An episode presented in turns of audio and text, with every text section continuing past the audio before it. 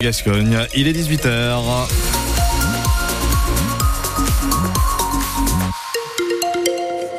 Et à 18h, il est l'heure de retrouver euh, les infos avec vous, Renaud Biodi-Mogé. Bonjour Renaud. Bonsoir même. hein. Bonsoir Adjo. On va parler dans ce journal d'un d'un sauvetage un peu particulier la nuit dernière dans les Landes. Un personne âgé de 92 ans qui avait disparu mais qui n'était pas vraiment disparu. On en parle juste après la météo.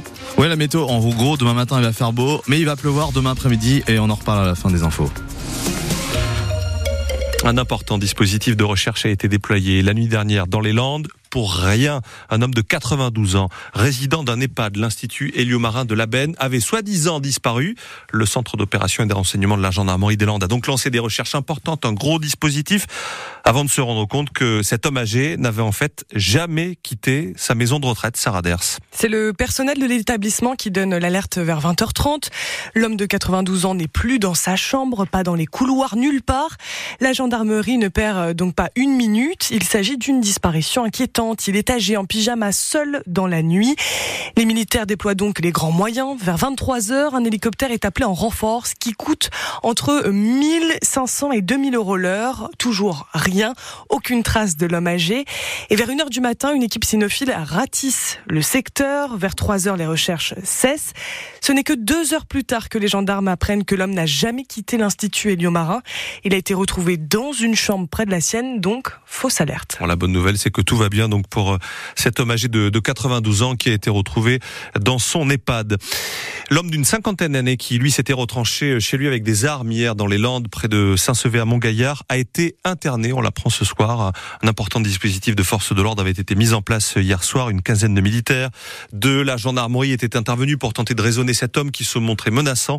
Son état psychologique euh, n'a pas, n'est pas à ce stade compatible avec une garde à vue. Il a donc été interné. Fin de la traque à la vache de course landaise à Talé, tout près de Castets, dans les Landes. Trois vaches s'étaient échappées d'un élevage de course landaise et se baladaient depuis dans la forêt. Deux d'entre elles avaient pu être récupérées euh, le week-end dernier, ainsi qu'un veau qui était né pendant la cavale, pendant la fuite. Mais une troisième vache restait introuvable. Elle a donc pu être capturée ce matin. La coupure de la route entre Sanguinet et Parentis-en-Borne n'aura duré qu'un peu plus de 24 heures. Un trou dans la chaussée au niveau d'un pont avait fait craindre des perturbations de plusieurs jours. Puis finalement, les travaux ont pris moins de temps que prévu et la route, la départementale 46, a pu rouvrir cet après-midi. Plus besoin donc de prendre la déviation par Biscarrosse. Gabriel Attal a essayé aujourd'hui de donner des gages au monde agricole. hein. À trois jours de l'ouverture du salon de l'agriculture, le Premier ministre a tenu une conférence de presse ce matin promettant une nouvelle loi Egalim d'ici à cet été pour que les agriculteurs soient mieux rémunérés. Ce sera la quatrième loi Egalim depuis 2018. Le système censé protéger le revenu des agriculteurs n'a pas fonctionné comme il aurait dû lors des toutes dernières négociations commerciales, Sophie Auvigne. Objectif, renforcer le dispositif Egalim. Et c'est à une mission parlementaire de trouver comment y parvenir. Les députés Renaissance Alexis Isard et Modem Anne-Laure Babot vont travailler dans deux directions. D'abord, peut-être instaurer un ordre de passage pendant les négociations commerciales. Les premiers acheteurs des agriculteurs seraient les industriels, avec à la clé les prix les plus justes, intégrant les coûts de production des agriculteurs. La grande distribution fermerait le banc avec des tarifs plus serrés. Autre piste d'amélioration, comment empêcher précisément les distributeurs de contourner les règles françaises. Leclerc, Carrefour, Système U passent de plus en plus par des centrales d'achat européennes pour négocier en direct avec les multinationales. Deux de ces centrales sont d'ailleurs sous le coup de préamende s'élevant à plusieurs dizaines de millions d'euros selon le ministre de l'économie. Mais pour l'heure impossible de dévoiler leur nom, elles ont deux mois pour tout contester. Voilà, et ces annonces du Premier ministre ce matin, Gabriel Attal, n'ont pas convaincu tout le monde visiblement, puisque dans certains départements, des agriculteurs manifestent euh, encore aujourd'hui euh, dans le Tarn-et-Garonne. Ils bloquent à nouveau la 62. Et puis en Mayenne, des éleveurs ont forcé l'entrée du siège de Lactalis à Laval. En revanche, il n'y a pas d'action dans le département des Landes.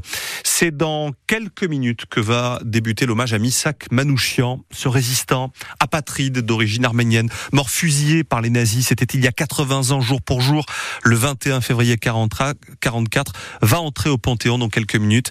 Euh, sa dépouille, mais aussi celle de sa femme, Mélinée, font leur entrée euh, au Panthéon. Et à travers eux, la République salue aussi la mémoire de ses 23 compagnons d'armes morts exécutés à ses côtés. La cérémonie sera présidée par Emmanuel Macron. Et puis en joueur du Stade Montois, Michael Faléafa est convoqué devant la, commission de discipline de Ligue nationale de rugby après avoir gravement blessé un joueur de Béziers lors du match de vendredi dernier. Ça s'est passé sur une action de plaquage non sifflée par l'arbitre, un choc violent. Selon Béziers, le joueur plaqué a une côte fracturée ainsi que des os des vertèbres. Il a deux mois d'arrêt. La commission de discipline entendra les deux parties mercredi de la semaine prochaine. Vous êtes à l'écoute de France Bleu Gascogne, il est 18h05. La météo 100%